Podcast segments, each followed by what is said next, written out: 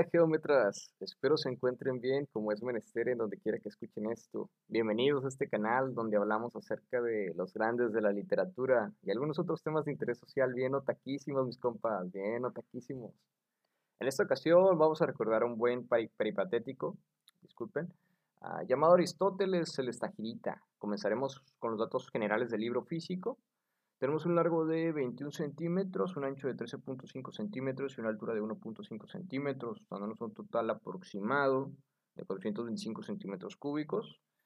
pues bien, observamos que la pasta tiene un acabado de cartón blanco ligero en la parte interior y en el exterior, más bien del otro lado, eh, pero en sí, sí eh, sería eso, este, con un envolvente transparente a impresiones a color, con impresiones a color, un color crema contra una mezcla de amarillo y blanco, pero en un punto medio que combina con las letras negras y guindas o tintas que la acompañan. Eh, se, nos, se, nos, muestran letras negras, eh, probablemente con una posible letra arial 18 o 20 aproximadamente diría yo, el nombre del estaquirita en la esquina superior izquierda acompañado de un retrato del mismo. Asimismo, pues nos dejarían unos 5 centímetros debajo el título de la obra, que sería, sería o siendo este, Ética Nicomaquea, con una letra de tamaño 20 o 24 quizá, se nos informa un poco más abajo, este, unos centímetros más abajo, que contiene a lo que sería el prólogo y reseña, siendo una edición íntegra en letras de menor tamaño. Eh, pues bueno, este libro de filosofía nos lo entregan editores mexicanos, ese punto a punto, y en la parte posterior del libro tenemos un breve texto que nos dice, que nos dice eh, la ética nicomaquia es una de las obras más completas sobre ética y moral que existen. En ella, Aristóteles sostiene que la virtud lleva a la, a la felicidad y esa es la base de su doctrina, contrario a Platón y Sócrates. El estagirita enseña que la virtud no viene directamente del conocimiento, sino que requiere del hábito. La ética nicomaquia es un libro básico que nos enseña a comprender mejor nuestros actos y los de nuestro prójimo. Nos muestran aquí el autor que es Aristóteles. Ah, nos dicen su fecha de nacimiento y de fallecimiento, que es del 384 al 322 a.C. Estudió en la Academia de Platón y allí permaneció por 20 años. Tiempo después, en Atenas, fundó su propia escuela llamada Liceo, Escribió aproximadamente 200 tratados, transformó muchas de las áreas del conocimiento y es reconocido como el padre fundador de la lógica y de la biología. Algunas obras suyas son la metafísica, poética y arte retórica. ok, básicamente es eso. Este, muy bien. Entonces, una vez dicho esto, comenzaremos con la lectura del primer capítulo. Espero les guste este intento de narración literaria. Ah, pues les deseo una maravillosa vida, sean felices, miren mucho anime y películas viejitas, son lo mejor de lo mejor las películas viejitas. Ah, pues bueno, inicia lo que sería el prólogo de, pues ya del libro, que nos dice Marco histórico. Se ha dicho que todos los hombres nacen aristotélicos o platónicos. Ello equivale a declarar que no hay un debate de carácter abstracto que no sea un momento de la polémica de Aristóteles y Platón. A través de los siglos y latitudes cambian los nombres, los dialectos, las caras, pero no los eternos antagonistas. Por Jorge Luis Borges. No muy lejos del monte Athos se encuentra la antigua célebre, célebre por ser el lugar donde nació Aristóteles, uno de los pensadores más ilustres de la Grecia antigua. Aunque es considerado un escritor griego, Aristóteles más bien pertenece a la secta de los genios que no tienen patria, o cuya nacionalidad es el mundo entero. A pesar de que en ese entonces el mundo no era como hoy se conoce, resulta un poco impreciso delimitar con exactitud el periodo conocido como Antigüedad Clásica, tiempo que transcurre entre los siglos V antes de Cristo y II después de Cristo, aproximadamente pero sí puede, establecerse dentro de, ese lapso, de este lapso el periodo de la Grecia clásica, es decir, de la caída de la tiranía en Atenas en el año 510 a.C. hasta la muerte de Alejandro Magno en el 323 a.C., tiempo en que viven dos grandes filósofos, Platón, discípulo de Sócrates, y Aristóteles, quien estudió con Platón. la cuna de la democracia, como se conoció en Atenas, o Atenas más bien, venía en declive tras el largo conflicto militar conocido como la Guerra del Peloponeso, que enfrentó a la Liga de los Delos, a la cual perteneció, Estágira contra la Liga del Peloponeso, encabezada por Esparta, la cual resultaría victoriosa dando término con el dominio ateniense. Al finalizar este conflicto y transcurrido un buen tiempo, Estágira sería conquistada por Filipo II de Macedonia. El siglo IV emergía bajo la hegemonía espartana, no obstante con gobernantes incompetentes, quienes destruirían a un gran dirigente conocido como Lisandro. Esparta perdería lentamente la supremacía naval. Al ver esto, Atenas, Argos y Tebas se rebelaron nuevamente contra los espartanos en el conflicto conocido como Guerra de Corinto, hacia el año 371 a.C., en la batalla de, Leuctra. al resultado sería definitivo, terminaba la dominación espartana y se inauguraba el ciclo tebano. Aunque Tebas procuró mantenerse dominante, finalmente fue vencida por el poderío emergente del reino de Macedonia. Fue bajo el mandato de Filipo II que Macedonia comenzó a expandirse hacia Peonia, Tracia e Iliria. El nombre de Iliria no fue usado por los autores clásicos. Iliris para los griegos era una expresión geográfica que abrazaba las tierras pobladas por los ilirios. Y tras la muerte de Filipo, su hijo Alejandro Magno elevaría el poderío macedonio no solo sobre Grecia central, sino además sobre el imperio persa. Aristóteles fue un pensador muy importante de esta época para los macedonios, pero fue coetáneo de Filipo y sería maestro de Alejandro de Macedonia en el año 342 a.C. Filipo, asistido por Aristóteles, negoció un acuerdo con el tirano Hermías de, Atar, de Atarneo para tener una cabeza de puente en caso de invadir Asia. Sin embargo, aunque Filipo ya dominaba gran parte de los territorios griegos, aún no había subyugado a los atenienses, aunque sí estaba muy inmiscuido en los asuntos de estos, tras ser nombrado hegemón de la anfictionía. Demóstenes ansiaba ir a la guerra contra los macedonios, a quienes consideraba bárbaros. Fue en sus Filípicas donde expresó la enemistad de Atenas con Macedonia, finalmente conducida por Demóstenes. Atenas declaró la guerra a Filipo, quien luego de librar combates importantes venció en la batalla de Cronea a los tébanos y atenienses aliados. En esa batalla, Alejandro de Macedonia, o Macedonia, llevaría a cabo su primera acción militar al, al comandar a 1800 jinetes. De este modo podemos ver someramente cómo la Grecia clásica ingresó al periodo del, helenismo, siendo testigo de cómo ascendía el reino de Macedonia y cómo Alejandro Magno conquistaba muchas más provincias y reinos. De este modo, la cultura helenística interactuó con las culturas de Persia, Asia Central, India e incluso Egipto. Se realizaron avances significativos en las ciencias como geografía, astronomía, matemáticas, en particular con los adeptos del aristotelismo y gracias a Aristóteles mismo, por supuesto. El tercer hombre, ah, como subtítulo, por supuesto. Aristóteles, bueno, nos muestra aquí lo que sería ah, nuevamente la fecha de, nacimiento y de fallecimiento de Aristóteles, ya sabemos, 384 a 322 a.C., eh, llamado el Estagirita, por haber nacido en la pequeña ciudad de Estágira, es reconocido como un gran filósofo. No obstante, muchas de sus obras tienen que ver más con la ciencia que con la filosofía. Se le reconoce también haber sido el primero en refutar la paradoja de Zenón de Elea sobre Aquiles y la tortuga. Fue hijo de Nicómaco, médico que militó en la corte del rey Amintas III de Macedonia se sabe que tras fallecer su padre fue adoptado por Artaneo, quien lo enviaría a la ciudad de Atenas cuando contaba con tan solo 17 años. Se integró muy temprano a la cultura ateniense, puesto que estudió en la Academia de Platón, a quien admiraría toda su vida. aunque también aprendió de otros pensadores como Eudoxo durante los 20 años que estuvo en la academia. Siempre reconoció que el amor que le tenía a su maestro no era menos que el que sentía por la verdad. Luego de que Platón falleciera y la academia quedara bajo la dirección de Espeusipo, Aristóteles decidió abandonar Atenas y viajar, pues consideró que la dirección de la academia tomaba un rumbo que él no consideraba adecuado, al no respetar el espíritu impreso por Platón.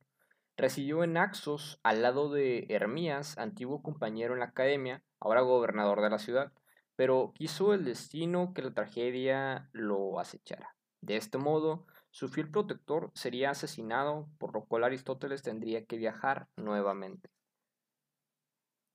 Durante su estadía en Naxos, casó con, casó Pitias, sobrina de Hermías. Tras la muerte prematura de Pitias, casó con Hérpilis, con quien tuvo un hijo, Nicómaco, al que dedicaría su ética para Nicómaco o ética nicomaquia.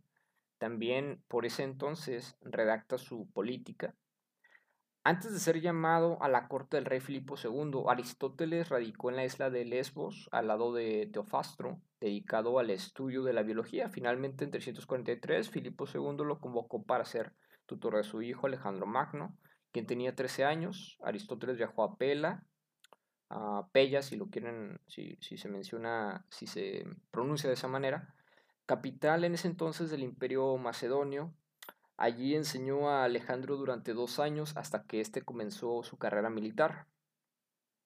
En el año 335, cuando Alejandro de Macedonia ascendió al trono, Aristóteles regresó a Atenas, donde fundó su propia escuela, llamada Liceo, cuyo nombre se debe a su ubicación dentro del templo dedicado al dios Apolo Licio. Esta escuela ocupa un edificio, un jardín y el propio paseo en el que se sitúa. Siguió el modelo de la academia y se organizó con un programa de estudio muy ordenado. Por la mañana Aristóteles enseñaba filosofía y por la tarde retórica y dialéctica. Las lecciones matutinas se reservaban a sus discípulos mientras que las vespertinas quedaban abiertas al público. Para dictar las cátedras, Aristóteles era ayudado por sus discípulos más antiguos y mejor preparados. Esta etapa abarca alrededor de 11 años, desde la fundación del Liceo hasta la muerte de Alejandro en el 323. Fue aprovechada por Aristóteles para producir la mayor parte de su obra, que constituye el fundamento de todas las ciencias.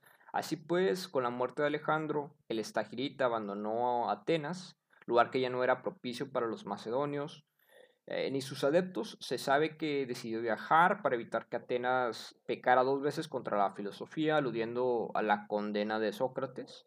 Se dirigió a Calcis en la isla de Eubea, donde murió en el año 322 por casos naturales. Y bueno, aquí viene lo que sería a la ética nicomaquia. Este, bueno, parte final de. Es otro subtítulo aquí de la parte final del prólogo para comenzar ya con el primer capítulo. Ah, nos dice ética nicomaquia, cualquier arte y cualquier doctrina y asimismo toda acción y elección parece que algún bien es enderezada. Por Aristóteles. La ética nicomaquia, también conocida como ética nicómaco, es uno de los tres, uno de los tratados, más completos de la ética aristotélica y uno de los primeros textos conservados sobre ética y moral de la filosofía occidental, compuesto por 10 libros que se consideran basados en las conferencias magistrales que el filósofo dictaba en el liceo. Como Sócrates y Platón, Aristóteles sostiene que la virtud lleva a la felicidad y esa es la base de la ética. En contraposición de Platón y Sócrates, Aristóteles enseña que la virtud no viene directamente del conocimiento, sino que requiere del hábito. Ah, muy bien, esto lo habíamos visto en, el, en, el, este, en la contraportada. Derivado del, del concepto arriba planteado, podemos decir que la materia esencial de este libro es la felicidad del hombre, en qué en qué consiste y cuáles son los medios que debe emplear para alcanzarla y por porque estos medios son la virtud y como a partir de ejercitarla mediante buenos actos se alcanza la felicidad. Es decir, a partir de obrar bien y de hacer el bien, el hombre se merece y logra la felicidad. Pues tal cosa es lo que todos buscan, dijo el estagirita. Para Aristóteles, actuar conforme a la razón y a la virtud en una misma cosa, y a su vez señala dos géneros de virtudes, las morales, que son hábitos de la voluntad, y las virtudes contemplativas, que tocan la inteligencia. Planteado este argumento y con el estilo deductivo característico de Aristóteles, empieza a desarrollar los temas consecutivos derivados y vinculados unos con otros. Por ejemplo, en el libro primero escribió sobre la virtud, en el libro segundo declaró las causas de las unas y de las otras. Y como las virtudes morales se alcanzan actuando y, con las, y las contemplativas aprendiendo, en otros capítulos habla de la virtud que consiste en el desear de la honra y no tiene nombre propio, de la virtud que consiste en las conversaciones y en el común vivir, y no tiene nombre propio, y de sus contrarios, de los que dicen verdad y de los que mienten en palabras o en obras o en disimulación. Dijimos que la felicidad y la virtud eran la esencia de la ética nicomaquia, sin duda, estos contenidos están claramente delineados y engarzados a otros como la amistad, la concordia, la beneficencia, la sabiduría, la generosidad y un largo etcétera. Ahora bien, el libro quinto habla exclusivamente de la justicia y dice que es la virtud más necesaria de todas para la conservación del mundo. En el libro octavo comienza tratando la virtud de la amistad y deduce que ésta no se puede entender sin entender la diferencia de la república y aquí hablamos de política y de la teoría clásica de las formas de gobierno. La clave para la lectura de la ética nicomaquia es la finalidad del acto humano. Todo acto tiene un fin, que es la, felicidad, ah, pero se puede buscar este fin en diversas cosas, a las cuales ayuda la virtud, pues la virtud busca el medio que le da la recta razón del individuo junto con el mensaje bíblico judeocristiano la ética nicomaquia constituye uno de los pilares fundamentales sobre los que se erigió la ética occidental. Es un libro básico para comprender mejor nuestros actos y los de nuestros prójimos. Eh, prólogo por Jorge Andrés Alarcón, licenciado en Antropología y Filosofía.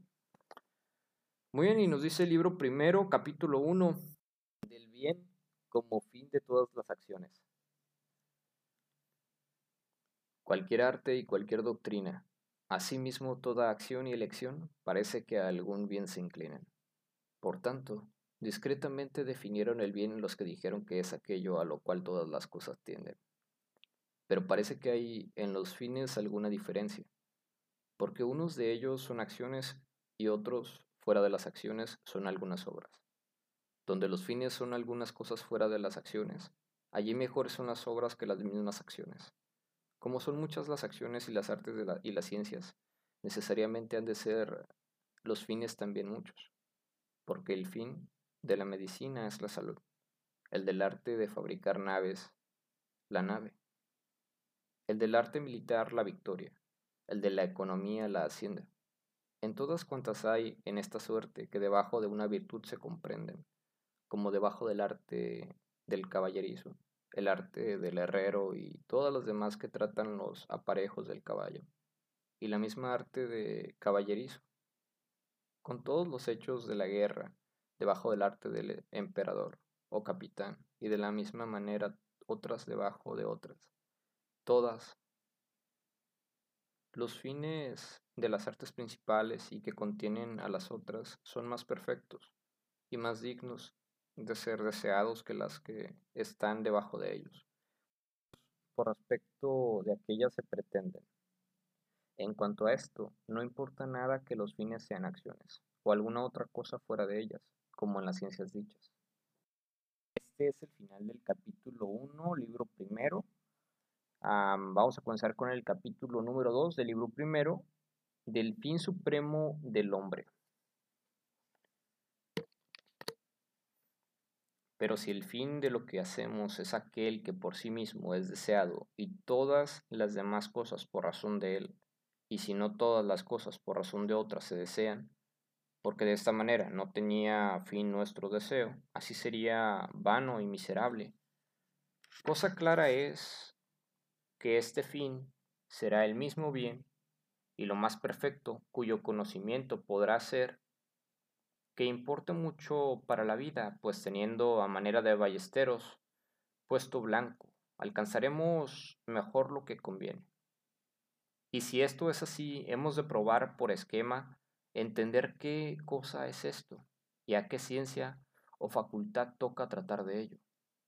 Parece pues que toca a la más propia y más principal de todas, cual parece ser la disciplina de política, pues esta ordena que ciencias eh, conviene que haya en las ciudades, cuáles y hasta dónde conviene que las aprendan cada uno. Vemos asimismo que las más honrosas de todas las facultades debajo de estas se contienen, como el arte militar, la ciencia que pertenece al regimiento de la familia y la retórica.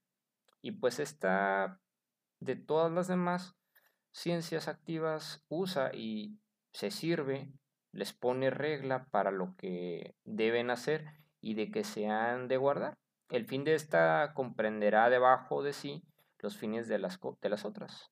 Así será este fin el bien humano. Porque aunque lo que es bien para un particular es asimismo bien para una república, y más perfecto parece ser para procurarlo y conservarlo el bien de una república. Porque bien es de amar el bien de uno, pero más ilustre y más divina cosa es hacer bien a una nación y a muchos pueblos. Esta doctrina, pues, que es la ciencia de la política, propone tratar de todas estas cosas. Y bueno, finaliza el capítulo 2, el libro primero, iniciamos capítulo 3, libro primero de la idea general de la felicidad. Pero se tratará suficientemente esta materia si conforme a la sujeta materia se declara, porque la claridad no se ha de buscar de una misma suerte en todas las razones, así como ni en todas las obras que se hacen, porque las cosas honestas y justas que investiga la disciplina de la política tienen tanta diversidad y oscuridad que parece que existen por convenio y no por naturaleza. El mismo mal tienen en sí las cosas buenas, pues acontece que muchos son perjudicados por causa de ellas, ya que se ha visto perder a muchos por el dinero y riquezas y otros por su valentía. Nos hemos de contentar con tratar de estas cosas y de otras semejantes, de tal suerte que sumariamente y casi como por cifra, demostremos la verdad. Tratar y entender de cosas que por la mayor ah, son entendidas. Hemos de contentarnos con colegir de allí cosas semejantes, y de esta misma manera conviene que recibamos cada una de las cosas que en esta materia se traten, bueno, se trataren. Porque de ingenio bien instruido es en cada materia, tanto inquirir la verdad y certidumbre de las cosas cuanto la naturaleza de la cosa lo sufre y lo permite. Porque casi un mismo error es admitir al matemático con dar razones probables y pedirle al retórico que haga demostraciones. Cada uno juzga bien de aquello que entiende, es buen juez de, en cosas tales y en fin, en cada cosa que está bien instruido y generalmente el que en toda cosa está ejercitado. Por esta causa el hombre joven no es oyente capacitado para la disciplina de la, apolítica, porque no está experimentado en las obras de la vida, de quién han de tratar y en quién se han de emplear las razones de esta ciencia. Además, como se deja mucho regir por las pasiones de su ánimo, es vano e inútil su estudio, pues el fin de esta ciencia no es el hecho, sino obrar. Ni hay diferencia si el hombre es joven en la edad o en las costumbres, porque no está la falta en el tiempo, sino en el vivir a su apetito y querer salir con su intención en toda cosa.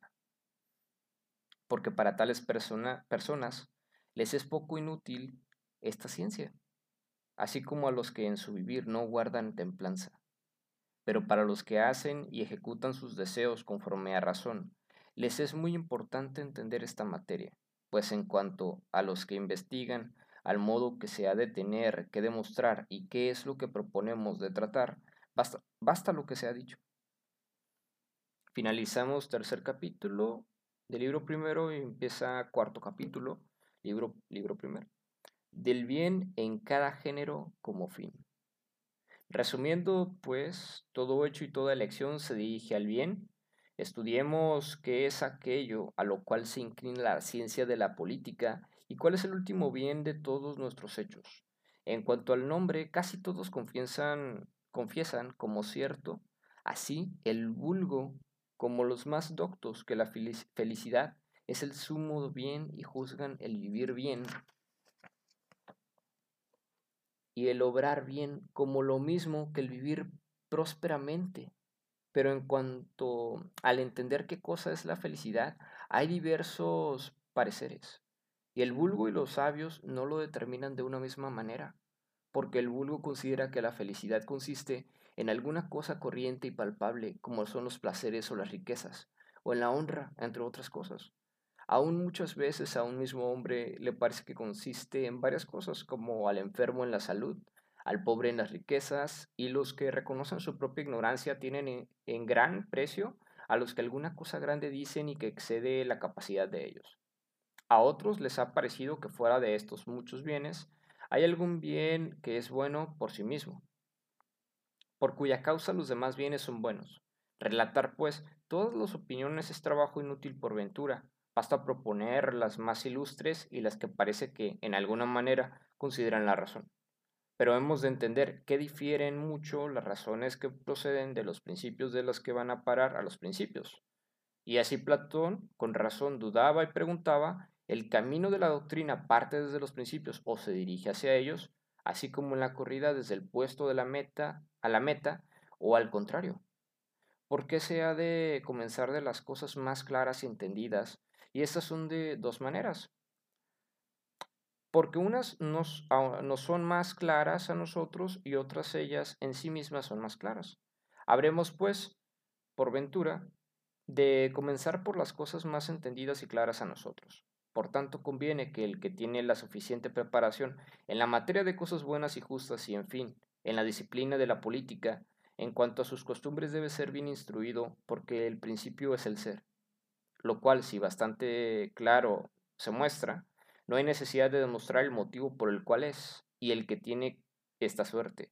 Esta está bien instruido o tiene o recibe fácilmente los principios y el que ninguna de estas cosas tiene, oiga lo que Hesiodo dice en estos versos.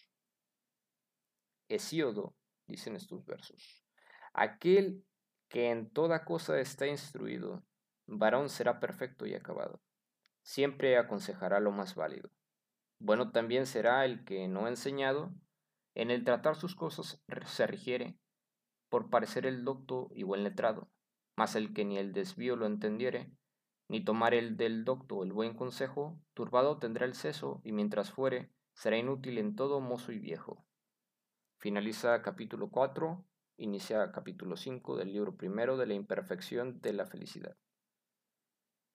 Pero nosotros volvamos a nuestro propósito, porque el bien y la felicidad me parece que con razón la juzgan, según el modo de vivir de cada uno, porque el vulgo y gente común por la suma felicidad tienen el regalo, por esto aman la vida de regalo y pasatiempo. ¿Por qué tres son las vidas más insignes? Ya, la, ya, la ya dicha, la civil y la tercera es la contemplativa.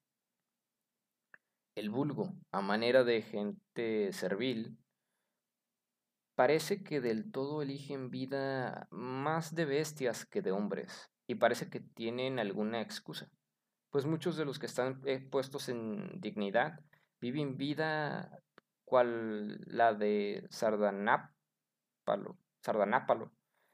Pero los ilustres y aquellos aptos para el tratar de las cosas, la honra, tienen por su felicidad porque este casi es el fin de la vida de política. Pero parece que este fin es más superficial y no acerca al que buscamos, porque más parece que está en mano de los que hacen la honra, que no en la del que la recibe. Y el sumo bien me parece que ha de ser propio y que no pueda así quitarse fácilmente. Además de esto, parece que procuran la honra para persuadir que son gente virtuosa. Así procuran ser honrados y varones prudentes de quien los conoce por cosas de virtud. Conforme pues al parecer de estos, se tiene por la virtud más digna la honra, por donde alguno por ventura juzgara ser la virtud el fin de la vida política. Pero parece que la virtud es más imperfecta que la felicidad, porque parece que puede acontecer que el que tiene virtud solo duerma o esté ajeno de las obras de la vida, y además que se vea en trabajos muy duras y grandes desventuras y al que de esta suerte viviera ninguno lo tendrá por bienaventurado, sino el que esté arrimado a su opinión. Pero de esta materia basta, pues en las discusiones vulgares bastante ya tratamos de ello, la tercera vida es la contemplativa, la cual consideramos en lo que trataremos adelante, porque el que se da, la, se da a la vida de lucro es persona perjudicial. Es cosa clara que el dinero no es aquel sumo bien que aquí buscamos, porque es cosa útil y que por respecto de otra se desea.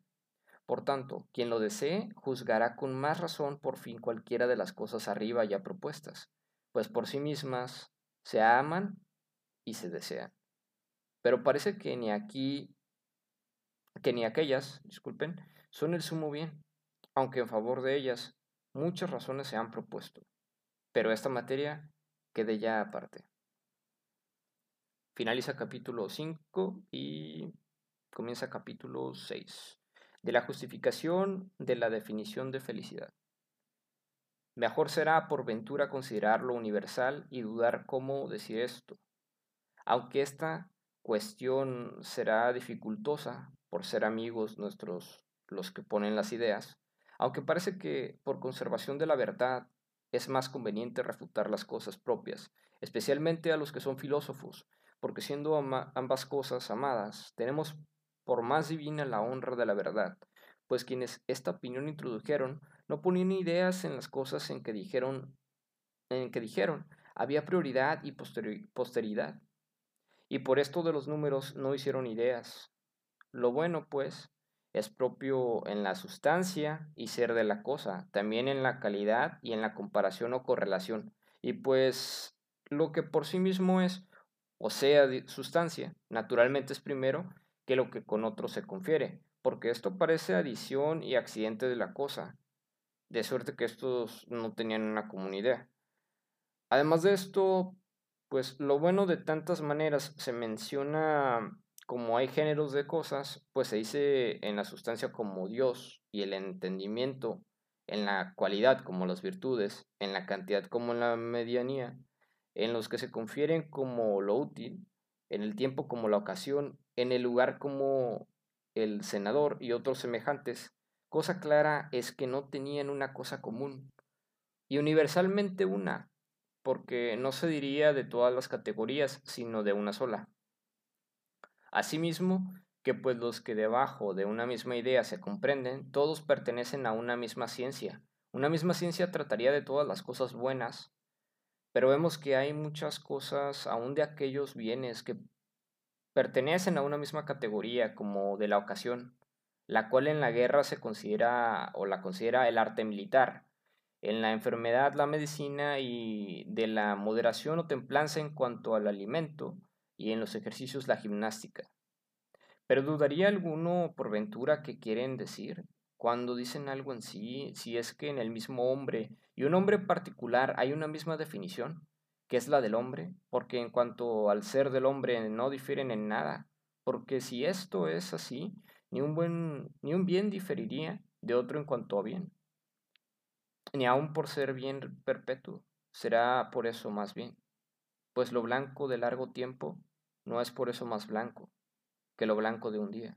Más probablemente parece que hablan los pitagóricos del bien, los cuales ponen el uno en la conjugación que hacen los de los bienes, a los cuales parece que quiere seguir Espeúsipo. En fin, tratar de esto toca otra materia, pero en lo que está dicho parece que se ofrece una duda, por razón que no de otros, bueno, no de todos los bienes tratan las razones ya expuestas, sino que los bienes que por sí mismos se pretenden y codician, por sí mismos hacen una sola idea y los que tienden a producirlos o conservarlos o evitan sus contrarios, por referencia de estos se dicen bienes en otro sentido. Por donde pertenece cosa manifiesta que se había o se habla de los bienes en dos sentidos. Unos por sí mismos y otros por razón de los primeros, dividiendo pues los bienes que son por sí buenos de los útiles, consideremos si se dicen conforme a una común idea, pero ¿Cuáles se llamarían bienes por sí mismos, sino aquellos que, aunque solos estuviesen, los procuraríamos como la discreción, la vista y algunos contentamientos y honras, porque estas cosas, aunque las buscamos debido a otras, alguno las contaría entre los bienes que por sí mismos son deseados, o se diría, se dirá, que no hay otro bien, sino la idea en sí, de manera que quedará inútil esta especie. Y pues, si estos son bienes por sí mismos, la definición del bien ha de parecerse todos ellos. De la misma manera que en la nieve y en el albayalde se muestra una definición misma de blancura, pues la honra y la discreción y el regalo en cuanto son bienes tienen definiciones diferentes de manera que lo bueno no es una cosa común según una misma idea. Pues, ¿de qué manera se expresan los bienes? Porque no parece que se exprese como las cosas que casualmente tuvieron un mismo nombre, sino que llamen así por ventura, eh, por causa que o, proceden de una misma cosa, o van a parar a una misma cosa, o por, mm, mejor decir, que se digan así por analogía o proporción, porque como sea la vista en el cuerpo, así sea el entendimiento en el alma, y en otra cosa otra. Pero esta disputa por ventura será mejor dejarla por ahora, porque tratar de ella, del propósito y asimismo de la idea, pertenece a otra filosofía y no a esta. Porque si el bien que a muchos comúnmente se atribuye, una cosa en sí, o es en sí, y está apartado por sí mismo, esta clara, cosa clara, es que ni el hombre lo podrá hacer ni poseer, y aquí buscamos el bien que pueda ser capaz de lo uno y del otro. Por ventura, le parecerá a alguno ser más conveniente entender el mismo bien confiriéndolo ah, con los bienes que se hacen y poseen. Porque teniéndolo a este por muestra, mejor entenderemos las cosas que a nosotros fueran buenas, fueren buenas, y entendiéndolas las alcanzaremos. Tiene pues esta disputa alguna probabilidad, aunque parece que difiere de las ciencias, porque aunque todas ellas a bien algunos se refieren y procuran suplir lo que falta, con todo se los pasa por alto la noticia de él, lo cual no, no es conforme a razón que todos los artífices ignoren un tan gran socorro y no procuren de entenderlo, porque dirá, dirá alguno que le aprovecharía al tejedor o al albañil para su arte el entender el mismo sumo bien, o cómo será mejor médico o capitán el que la misma idea ha considerado. Porque ni aun la salud en común no parece que considera al, el médico, sino la salud del hombre, o por mejor decir, la de este particular hombre, pues en particular cura a cada uno. Pero, en fin, cuanto a la presente materia, basta lo tratado. Bueno, finaliza el capítulo 6, inicia el capítulo 7, primer libro, ah, del origen de la felicidad. Volvamos pues otra vez a este bien que definimos qué cosa es, por qué en diferentes hechos y diferentes artes parece ser diverso, ya que es uno para la medicina y otro para el arte militar, y tiene la misma suerte en las demás artes, ¿cuál será? Pues el bien de cada una, sino aquel por cuya causa se trata todo lo demás.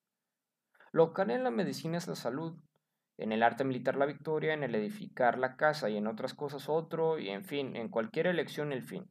Pues todos, por causa de éste, hacen todo lo demás.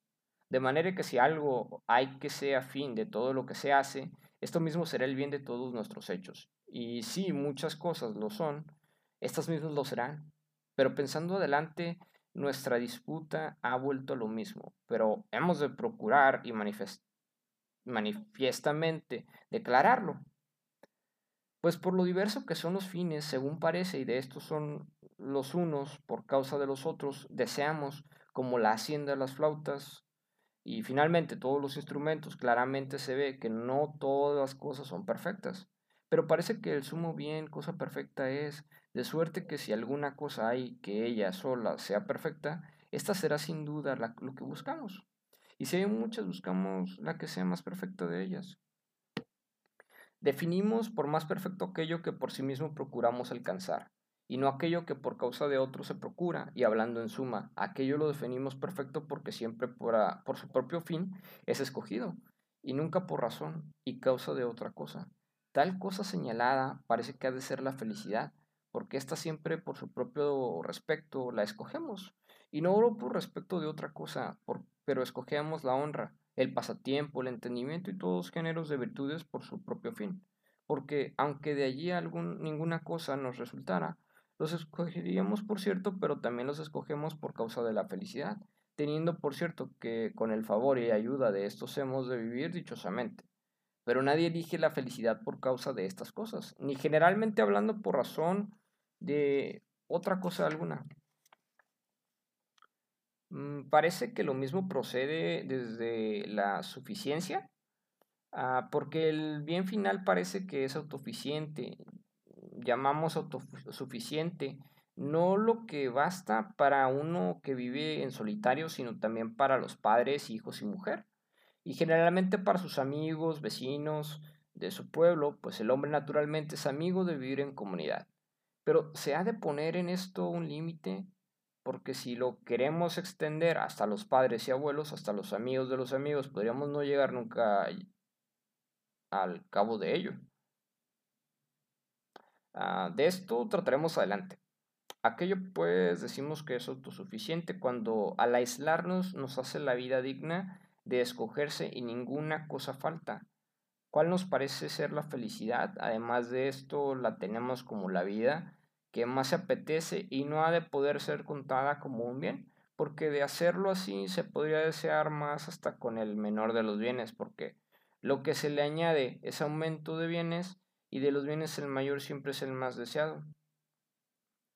Cosa perfecta, pues, y por sí misma autosuficiente es la felicidad, pues es el fin de todos nuestros deseos o nuestros hechos. Pero por ventura parece cosa clara y sin disputa decir que lo mejor es la felicidad, y se desea que con más claridad se diga qué cosa es, lo cual por ventura se hará si, si presuponemos primero cuál es el propio oficio y obra del hombre, porque así como el tañedor de flautas y el entallador y cualquier otro artífice, generalmente todos aquellos que en alguna obra y hecho se ejercitan su felicidad y bien, parece que en la obra lo tienen puesto y asentado. De la misma manera parece que hemos de juzgar al hombre si alguna obra hay que propia sea del hombre. Pues, ¿será verdad que el albañil y el zapatero tengan sus propias obras y oficios, mientras que el hombre no lo tenga, sino que haya nacido como cosa ociosa y por demás? No es así. Si como el ojo, la mano, el pie y, y generalmente cada una de las partes del cuerpo parece tener algún oficio, así el hombre fuera de estas cosas algún oficio y obra le hemos de asignar. ¿Cuál será pues este? Porque el vivir lo tiene en común con las plantas y aquí no buscamos sino el propio. Hemos pues de quitar la vida de la vida, la nutrición y el crecimiento. Luego, tras de esta, la vida del sentido, pero también esta parece que les, le es común con el caballo y con el buey, y con cualquiera otro de los animales. Resta pues la vida activa del que tiene uso de razón, la cual tiene dos partes, la una que se rige por razón y la otra que tiene y entiende la razón. Ya que es en dos partes dividida, pues hemos de presuponer que aquella que consiste en, el obrar, pues esta parece ser la, la mejor dicha.